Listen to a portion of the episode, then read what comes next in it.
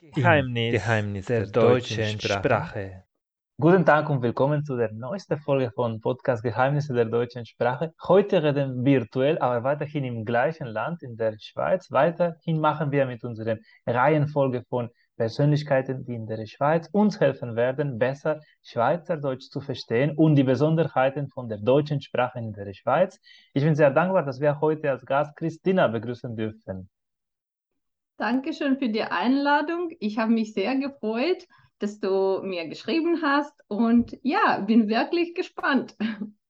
Wir müssen einfach äh, sagen, wir haben uns über die Instagram-Welt kennengelernt. Es äh, hat sich einfach im Rahmen der Covid-Zeit eine Szene äh, Deutschvermittler, Deutschcoach, Deutschlehrer von der deutschen Sprache. Und so durch die Stories, die sehr praktisch bezogen sind von Christina, ähm, werde ich auch posten, ihr Profil in der Beschreibung, Christina in der Schweiz, werden wir einfach uns näher mit dieser Thematik Deutsch lernen in der Schweiz. Aber zuerst, warum lernst du Sprachen überhaupt, Christina? Ich muss sagen, ich bin äh, selber zweisprachig aufgewachsen. Also ich komme ursprünglich aus Moldawien und schon als Kind habe ich Rumänisch und Russisch gelernt. Ich glaube, das ist schon wirklich der Anfang gewesen. Und später hatte ich in der Schule, ich habe Französisch gelernt und so mit der Zeit hat sich wirklich so diese Liebe zu den Sprachen entwickelt. Und irgendwann habe ich äh, mir gesagt, okay, ich möchte nicht nur die Sprachen lernen, sondern ich möchte das auch studieren und später halt ähm, ja, Sprachen unterrichten. Und welche Geheimnisse hat die deutsche Sprache aus deiner Sicht? Weil du wie ich teilen wir eine Besonderheit, dass wir diese Sprache unterrichten, obwohl wir selbst nicht Muttersprachler sind. Ja, die deutsche Sprache, das ist sowieso etwas äh, Besonderes und Spezielles in meinem Leben. Ich habe als Kind tatsächlich, ähm, kennst du die Serie, also den Zeichentrickfilm Biene Maya geschaut? Definitiv. Das war natürlich, das war äh, schon synchronisiert. Also man hat schon die russische Übersetzung äh, gehabt und gehört, aber im Hintergrund habe ich immer die deutsche Sprache gehört. Und ich muss auch wirklich sagen, ich fand das wirklich, Deutsch ist solch eine schöne Sprache. Ich muss, muss unbedingt sie lernen. Und die Geheimnisse, ja, man hat quasi in der Sprache, die man spricht, alles verstanden, aber im Hintergrund hat man auch etwas gehört. Und ja, das ist halt die Geschichte zu der deutschen Sprache. Das heißt, diese Geräusche von diesem Binemaya, von, von dem anderen Sortieren, in diesem Zeichen äh, Serie, Trickserie, haben dir dazu gebracht, auch Deutsch zu lernen. Es ja, ja, und das äh, Lied. Und auch das Lied, also dieses Anfangslied. Es ist äh, richtig äh, schön, weil äh, ich hatte es nicht so mit der Biene Maya, also ich habe das nur so ja so nebenbei äh, erlebt, aber ich hatte mit diesem Wiki, äh, der Viking oder so. Es gab so eine Serie über eine ein Mädel, die Wikingerin war und immer sehr äh, geholfen hat, so diese Gemeinde dass sie überleben oder dass sie, dass das Schiff nicht sinkt. Und das war auch auf Deutsch, so im Hintergrund, wie du sagst. Und ich habe tatsächlich ganz am Anfang von meiner Auseinandersetzung mit der deutschen Sprache tatsächlich äh, nicht mehr diese Übersetzung gehabt oder es wurde nicht mehr auf Spanisch, Katalan synchronisiert, sondern auf Deutsch und mit dem Untertitel auf Katalan. Und so habe ich echt angefangen mit, mit 14, 15, mit dem Anfang von diesem deutschen Unterricht in der Schule, auch ein bisschen so, was ich schon kannte, weil das hat mir gefallen, diese Serie, das auch auf Deutsch zu schauen. War es für dich eine gute Brücke, also was du schon mit guten Emotionen oder von der Kindheit verbindest, hat es dir geholfen, so das fester zu machen, dieses Lernprozess? Ja, und wie du sagst, also so wie ich das verstehe, du hattest äh, Deutsch in der Schule als Fremdsprache, ja? Ich leider nicht. Ich habe damals Französisch gehabt und irgendwann hat eine, ich glaube, das war die Englischlehrerin, die selber Deutsch studiert hat, hat uns so äh, quasi angeboten, dass wir auch Deutsch mit ihr lernen. Ähm, es war auch sehr spannend, aber ich habe tatsächlich damals etwas falsch gelernt. Und das war wirklich dann an der Uni eine Herausforderung. Es ging um die Konstruktion, wie geht es dir? Sie hat uns damals, glaube ich, das als wie gehst du beigebracht. Aha. Dativ, ja. Und ähm, wir haben damals einfach so ein bisschen als Spaß die Tiere zum Beispiel gelernt. Und ähm, ja, ich glaube, Deutsch war auch so, mh, mm, ich weiß es nicht, also mir hat die Sprache einfach zugesagt, ja. Und vielleicht es ist noch wichtig zu erwähnen, in Moldawien natürlich, das, war, äh, das ist äh, ehemalige Sowjetunion, wir haben Russisch und Rumänisch gesprochen und die Schulen waren russischsprachig, rumänischsprachig. Und die rumänischsprachigen haben nur Französisch gelernt, die russischsprachigen aber hatten entweder Englisch oder Deutsch. Das war auch so ein Reiz, ja, ich will das auch, weil ich natürlich eine rumänischsprachige Schule besucht habe. Und im Nachhinein ähm, denkst du, dass dieser Aufwand äh, sich gelohnt hat, weil du sagst, ich habe, ich bin aufgewachsen mit einer slawischen Sprache, mit Russisch, mit einer lateinischen Sprache, Rumänisch und jetzt hast du dich für eine germanische Sprache spezialisiert. Auf jeden Fall, auf jeden Fall. Ich bin wirklich ähm, sehr neugierig. Ähm, ich möchte auch andere Sprachen lernen, also aus anderen Sprachfamilien, aber äh, natürlich die romanischen Sprachen, ja, Italienisch oder Spanisch, habe ich auch ein Semester Spanisch gemacht. Ähm, das will ich auch natürlich weitermachen. Ja, leider nicht so viel Zeit momentan, aber das ist mein Traum, also ähm, so viele wie möglich Sprachen zu lernen. Im beruflich, beruflichen Umfeld habe ich immer wieder so die Thematik, dass man sagt, ja, wenn ich Deutsch lerne, vergesse ich meinen Englisch, meine anderen Sprachen. Ist das auch bei dir der Fall gewesen, dass in diesem Anfangszeit, dass du tatsächlich äh, Deutsch viel Raum eingenommen hast? Ja, eigentlich wollte ich jetzt Nein sagen, aber ich glaube, es gibt hier so zwei Seiten. Äh, man konzentriert sich natürlich äh, an, die, äh, an das Lernen von der neuen Sprache. Es war tatsächlich so, dass ich zusätzlich äh, während der Schulzeit Englisch gelernt habe und obwohl bei mir Deutsch und Englisch ähm, als eigentlich beide Hauptfächer in Moldawien waren, habe ich dann irgendwann Englisch vernachlässigt. Aber ich glaube, es spielt auch eine Rolle, wenn man die Möglichkeit hat, die Sprachen aktiv zu, zu nutzen. Ja?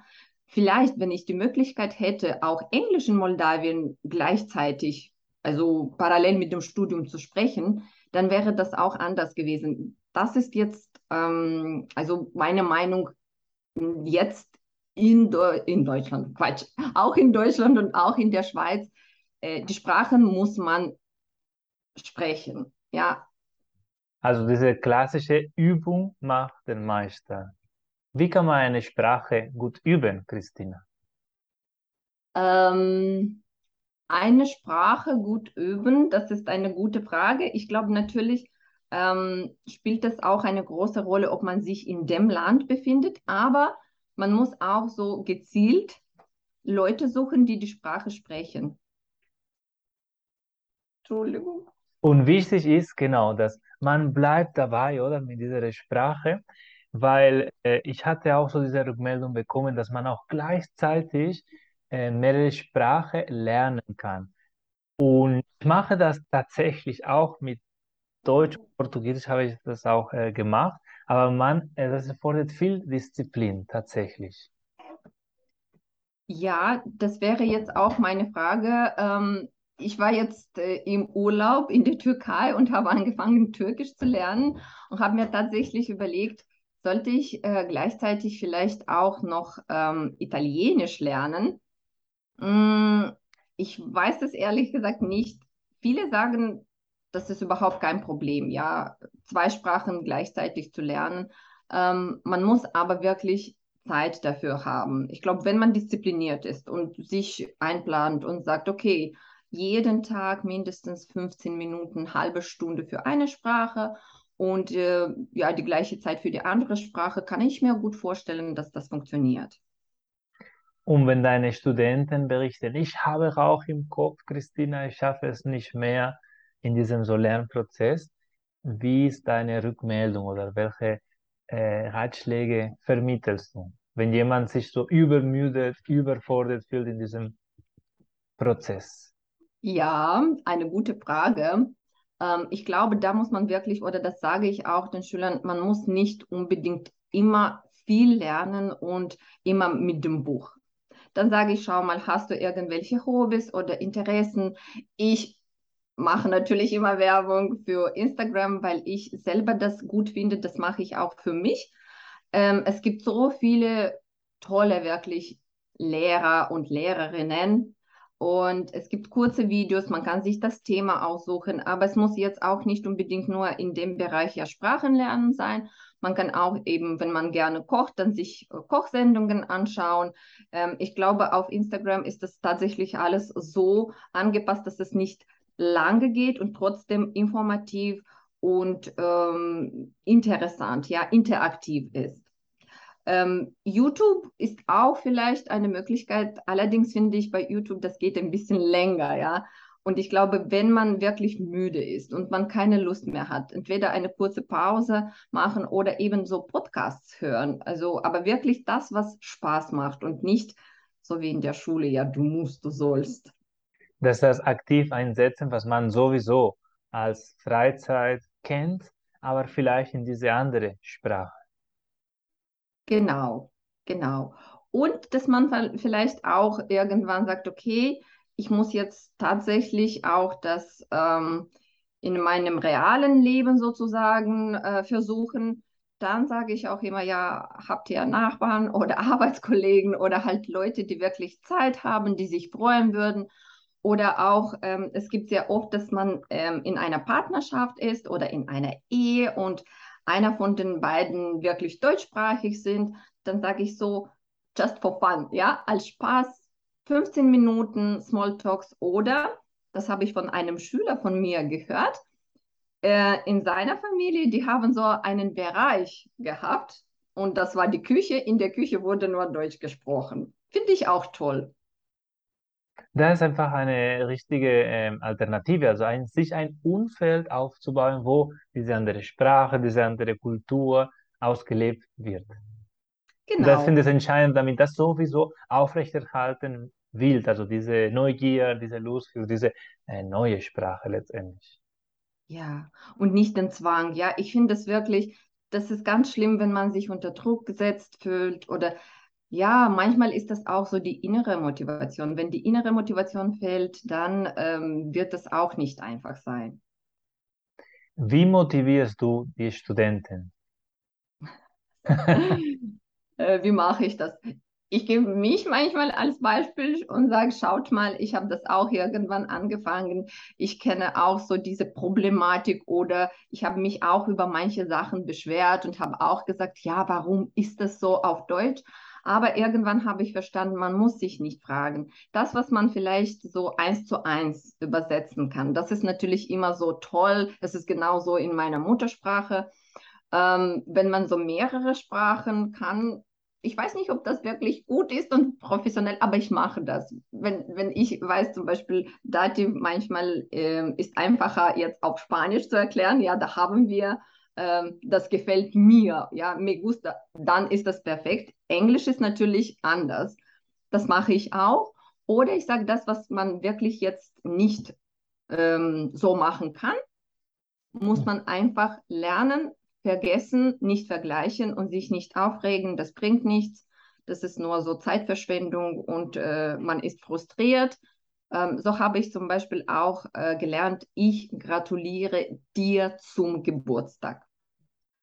Obwohl, ich glaube, mit auf den, Russisch ist es auch mit Dativ, aber Rumänisch ist mit Akkusativ. Ja, und das ich ist so es einfach genau dass ich habe auch so, äh, wenn du jetzt, jetzt äh, sagst, ich hatte tatsächlich wochenlang ähm, geschrieben, genau, ich wünsche dir einen guten Start. Und ich habe in der Woche, weil ich dachte, okay, wir ist, ist sowas äh, Statisches, bewegt sich nicht, ist in der Woche, aber ich äh, wünsche dir, dass du in die Woche, das heißt, dass du startest oder dass du einfach diese ersten Schritte machst.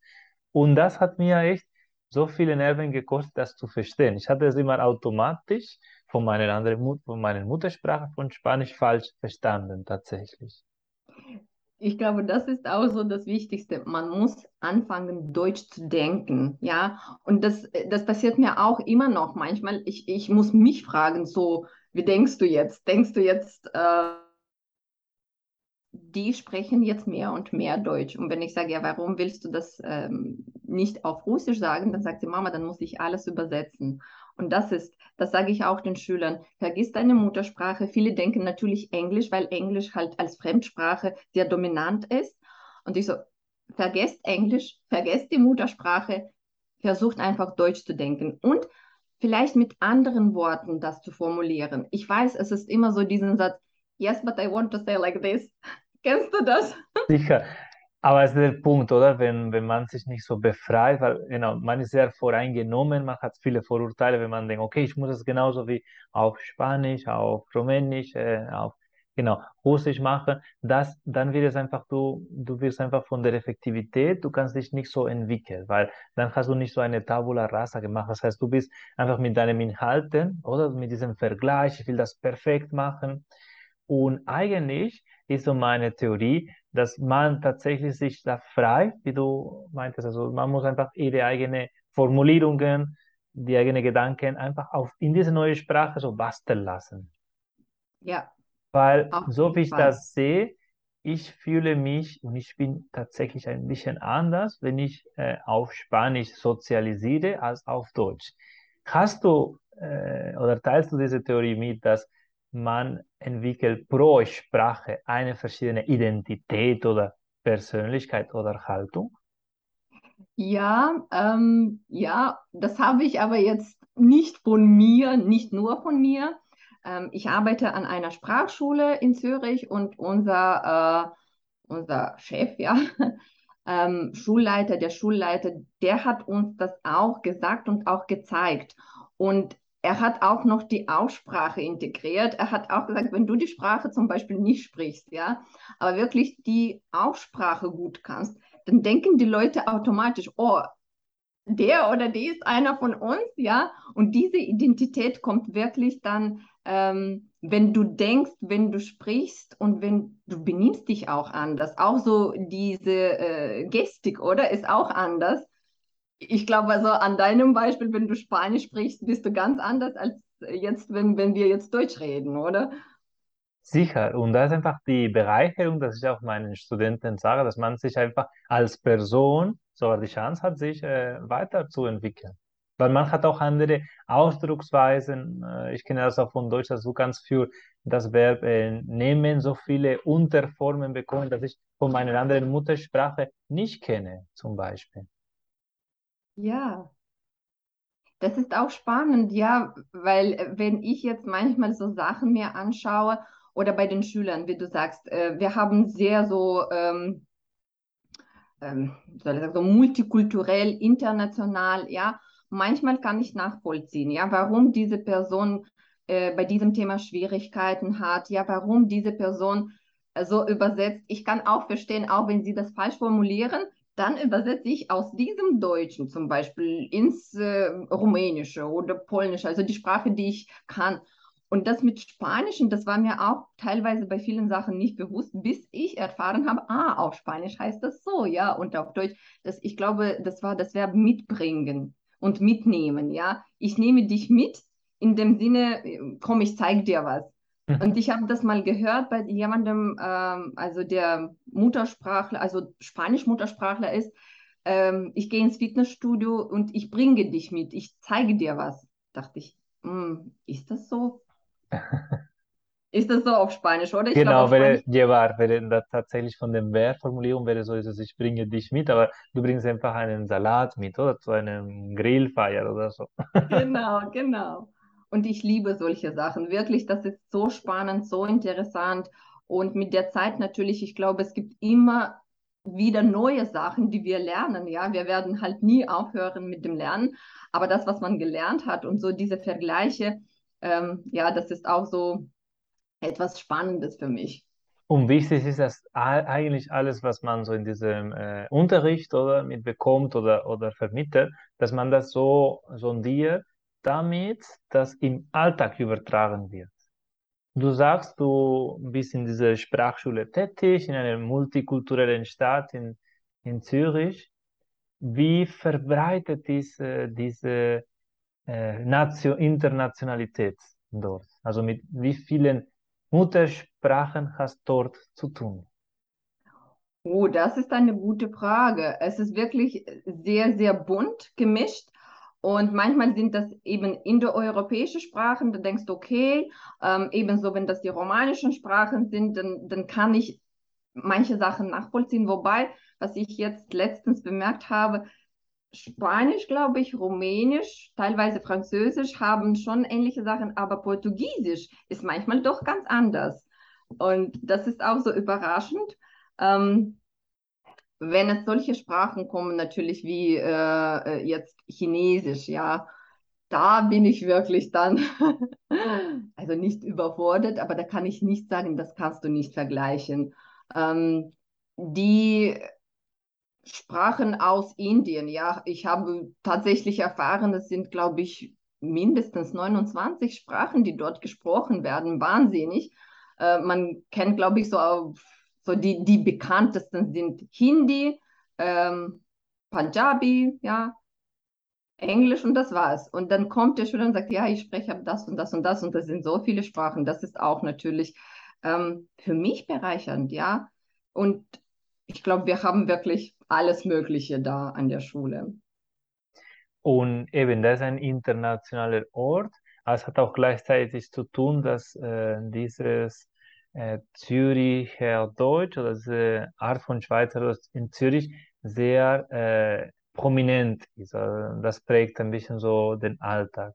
Wie kommen äh, die Studenten mit diesem teilweise Widerspruch, also eine internationale Stadt, der seine eigene Mundart so hartnäckig pflegt? Ja, das ist auch ähm, eigentlich immer das Thema, also nicht immer das Thema, aber oft das Thema, wenn man kommt, wir unterrichten tatsächlich äh, Standarddeutsch, Hochdeutsch. Ähm, ich, ich selber, ich verstehe Züdi-Tüt, ich spreche das nicht, meine Kinder schon, ich nicht.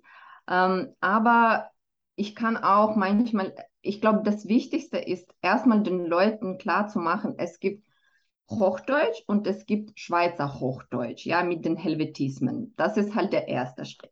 Und dann gibt es die Dialekte, wie du sagst, ja, und in Zürich, dann habe ich auch von Kollegen von mir auch erfahren, es ist nicht nur Zürich-Tütsch, ja, es gibt Oberland und Zürich-Stadt. Und ich glaube, mit der Zeit wurde mir auch so erklärt, dass das auch jetzt nicht mehr so strikt oder ähm, unterscheidet sich nicht so stark wie vor 20, 30 Jahren, glaube ich. Ähm, und tatsächlich dann sagen die Kursteilnehmer, oh, wir lernen jetzt Hochdeutsch, keiner spricht oder wenige sprechen äh, Hochdeutsch. Ähm, ich versuche immer aber dann die Vorteile denen ähm, zu zeigen. Ja, wenn man Hochdeutsch spricht, man wird sowieso verstanden, man kann auch in Deutschland äh, sich verständigen. In Deutschland spricht man auch Dialekte. Man kann auch nach Österreich gehen, obwohl Österreich hat auch Dialekte. Mhm. Aber ich glaube, mit dem Hochdeutschen kommst du wirklich überall klar. Ähm, wenn man nur den Dialekt lernt, dann finde ich das schwieriger. Okay, wenn man sagt, ich bin mir sicher, ich bleibe hier, ich werde hier immer wohnen, aber auch dann, man reist vielleicht oder ja, deswegen glaube ich, ähm, Dialekt ist definitiv eine coole Sache, wenn man Zeit und Lust hat und kann das lernen. Ich motiviere auch die Schüler, aber erstmal, glaube ich, muss man schon Hochdeutsch lernen. Ich bin auch deiner Meinung, weil ohne diese Basis ist es schwierig, auch die verschiedenen Dialekte sich da zu verständigen. Also ich empfehle immer, natürlich also in dem Alltag, die ähm, Arbeitskollegen, die Bekanntschaft, die Nachbarn fühlen sich vertrauter auf diese Mundart, oder? Aber äh, wenn man nicht so richtig diese Basis hat mit dem Hochdeutsch, mit den Strukturen, wird es schwieriger. Zumal muss man sagen, dass die Schweizer auch nicht so fließend in Grammatik sind. Sie machen tatsächlich so viele äh, Switchen, also viele tatsächlich, sie übernehmen Strukturen von den Schweizerdeutschen Hochdeutsch, das tatsächlich nicht klappt, so mit diesem Präteritum und mit diesem Dativ. Ich rufe dir an zum Beispiel, das ist mein Lieblingsbeispiel, das macht auch meine Tochter, ja. Ich lüte dir an, ja, ich rufe dir an und das ist dann, ich rufe dich an. Oder ich äh, bin auf dem Zug habe ich auch gehört, also übersetzt eigentlich statt im Zug, ist ein auf dem Zug bin ich unterwegs. Ich glaube, bei solchen Sachen, also bei vielen Sachen findet man das auch tatsächlich im Duden. Ja, es steht, es ist schweizerisch. Das finde ich auch wirklich sehr spannend und das ist klar, wenn es wirklich so Mundart ist, das ist eine andere Sache. Aber so solche Sachen, sogar beim äh, Anrufen habe ich im Duden gesehen, dass es schweizerisch und ich glaube so Süddeutschland, also äh, Baden-Württemberg, das ist auch bei denen Standard, kein Fehler. Und es ist auch mit Butter, gibt es verschiedene Artikel. Und der Vorteil, das für mich die Schweiz hat, das ist, dass ganz viele Anglizismen im Laufe sind. Also sie gebrauchen viele Anglizismen, was man nicht von Deutschland kennt. Und das ist eventuell auch ein Vorteil, aber jetzt, was du sagst, dass man sich bewusst macht, dass es einfach sind so fast zwei Sprachen, oder? Es ist einfach so diese Ja, Helvetismen, diese äh, Grammatik und dazu diese Dialekteformen, die von Tal zu Tal praktisch variieren. das stimmt. Aber wenn man sich schon mit diesem Risiko oder mit diesen Herausforderungen klarkommt, man ist in der Schweiz willkommen und ähm, ihr seht jetzt jemanden, der auch in Zürich unterrichtet, oder? Und letztendlich genau ganz viele Stories auch über die Schweiz macht. Ich finde es immer äh, sehr lehrreich, wie du einfach immer den Helvetisme, also den Begriff auch Hochdeutsch und auch Schweizerdeutsch, immer wieder äh, schreibst, weil das hilft tatsächlich, äh, weil man das sonst, man hört das nur, man sieht das nicht so richtig schriftlich hinterlegt, ist so meine Erfahrung. Ich habe mir extra ein Wörterbuch gekauft. Allerdings habe ich ein bisschen mehr von dem erwartet, weißt du, als ich dann per Post, also das Wörterbuch per Post bekommen habe. Das war wirklich so ein ganz dünnes Büchlein.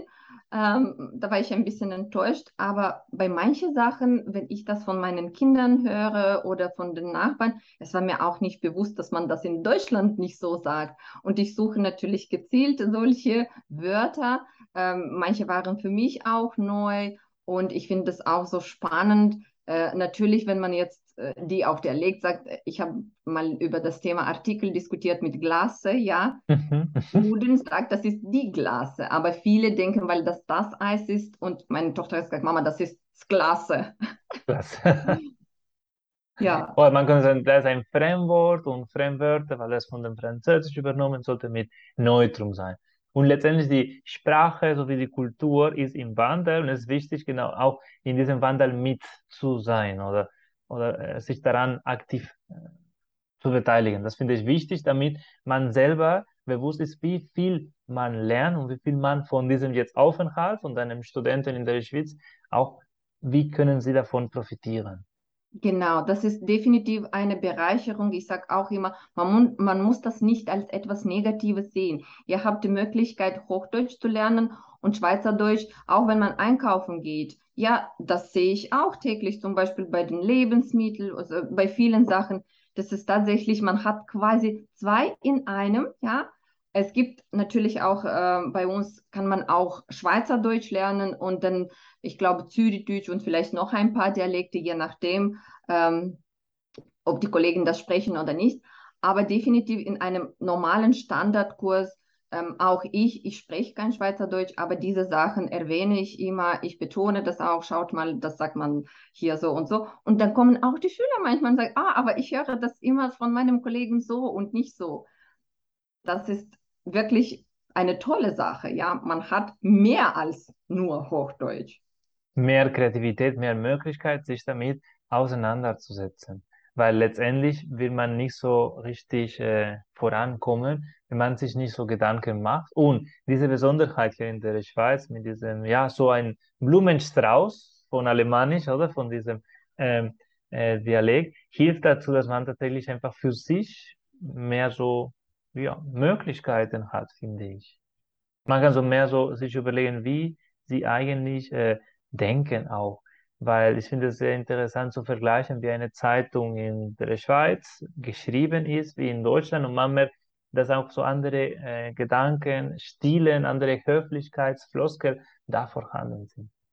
Und so mündlich geht es genauso. Das hat so einen Hintergrund, weshalb sie zum Beispiel äh, ganz viele Floskel und ganz viele Umwege machen, aufgrund von dieser Höflichkeit.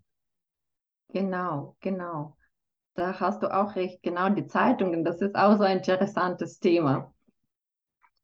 Und viele Elemente, ähm, wie natürlich dein Instagram-Konto, brauchen die Lernende der deutschen Sprache. Wie können sie dich finden in den Online-Netzwerk? Ähm, meinst du jetzt den Namen? Ich muss ehrlich sagen, wenn ich immer sage, oh, ich mache auch das auf Instagram, ich habe, ich habe tatsächlich zwei Konten, aber äh, ich glaube, Christina in der Schweiz äh, mache ich einfach so nicht nur speziell zum Deutschlernen, das ist mein Leben in der Schweiz, auch meine anderen Sprachen. Ich äh, mache das so ein bisschen bunt gemischt. Und genau, also mein, mein Konto, mein Account, ja, heißt Christina in der Schweiz. Perfekt. Da werden wir aufmerksam deine Entwicklungen sehen. Ich bin sehr froh, dass du dir Zeit genommen hast für diese Aktualisierung, oder wie kann man Deutsch in der Schweiz lernen. Ich bin sehr, sehr gespannt, wie es weitergeht. Und natürlich, genau, bin ich äh, dankbar auf Kommentare, Feedbacks, werde ich äh, die Konten von Christina hier äh, verlinken und wünsche euch noch einen schönen Abend. Bis bald und danke für deine Zeit, Christina. Danke dir auch für die Einladung. Das hat mich wirklich sehr gefreut und ich freue mich auch, dass ich dich auf Instagram äh, gefunden habe. Deine Folgen sind sehr spannend. Ich habe das schon auch an meine Freunde eigentlich weitergeleitet. Ähm, ja, danke nochmal und wir bleiben in Kontakt. Auf jeden Fall. Bis bald. Bis bald. Ciao. Weitere Folgen, Folgen findet ihr in der Webseite von redcircle.com sowie in deinen Lieblingssozialen Netzwerken der deutschen Sprache.